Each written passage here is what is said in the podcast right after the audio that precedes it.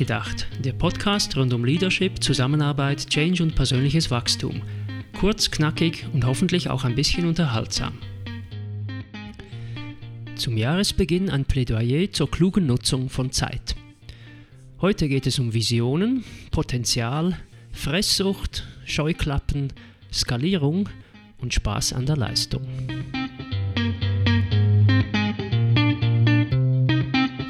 Heute fange ich mal bei mir an, weil ich mich nämlich zu Beginn eines Jahres jeweils darauf besinne, warum ich tue, was ich tue, und erzähle Ihnen, was mich antreibt. Meine Vision sind Organisationen, die inspirierende Orte sind. Erfolgreiche Unternehmen, die von ihren Mitarbeitenden, der Gesellschaft und allen Stakeholdern gleichermaßen geachtet und bewundert werden und die leuchtende Beispiele sind für wahre Leadership.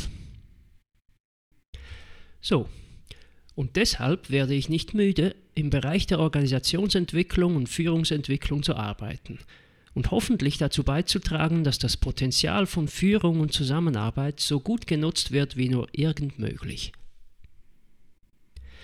Das ist vielschichtig, aber heute gilt mein Plädoyer erstmal einen ganz einfachen Faktor, der Zeit.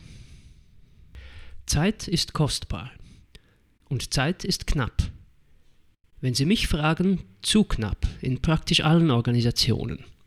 Denn der operative Alltag frisst, was er zu fressen kriegt, und alles andere wird an den Rand gedrängt, bis zu dem Punkt, an dem mir Führungskräfte tatsächlich erzählen, dass sie keine Zeit zum Führen haben.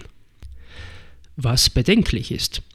Auf der individuellen Ebene, weil diese Führungskräfte dann genau genommen ganz einfach ihren Job gar nicht machen, und auf der organisationalen Ebene, weil dann das ganze Ding einfach im roten Bereich dreht und zwar mit Scheuklappen.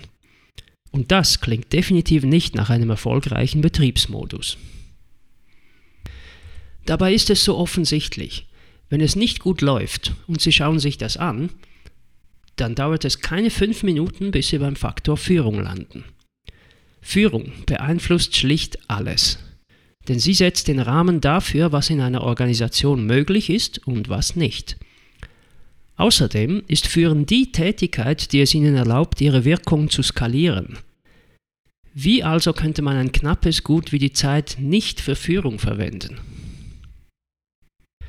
Und jetzt, wo das Jahr noch jung ist und wo Vorsätze gefasst werden, könnten Sie sich vornehmen, Zeit in Führung zu stecken. Wofür genau?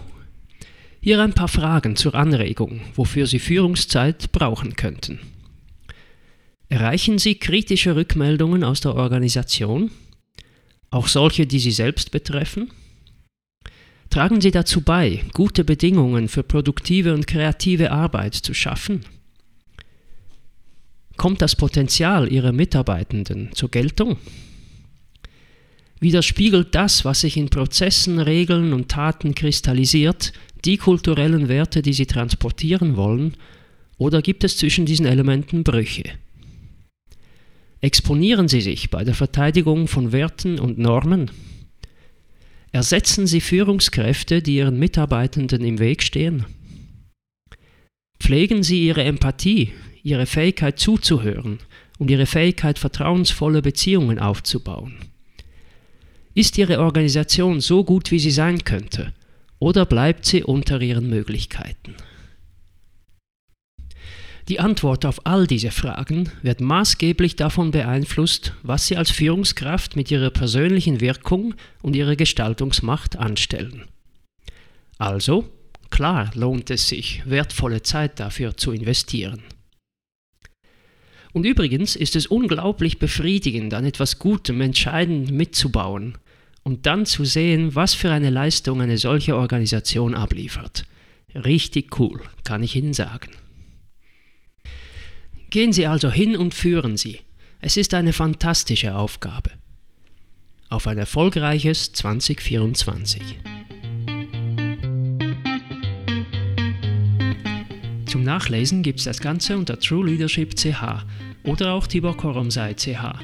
Machen Sie es gut und bis zum nächsten Mal.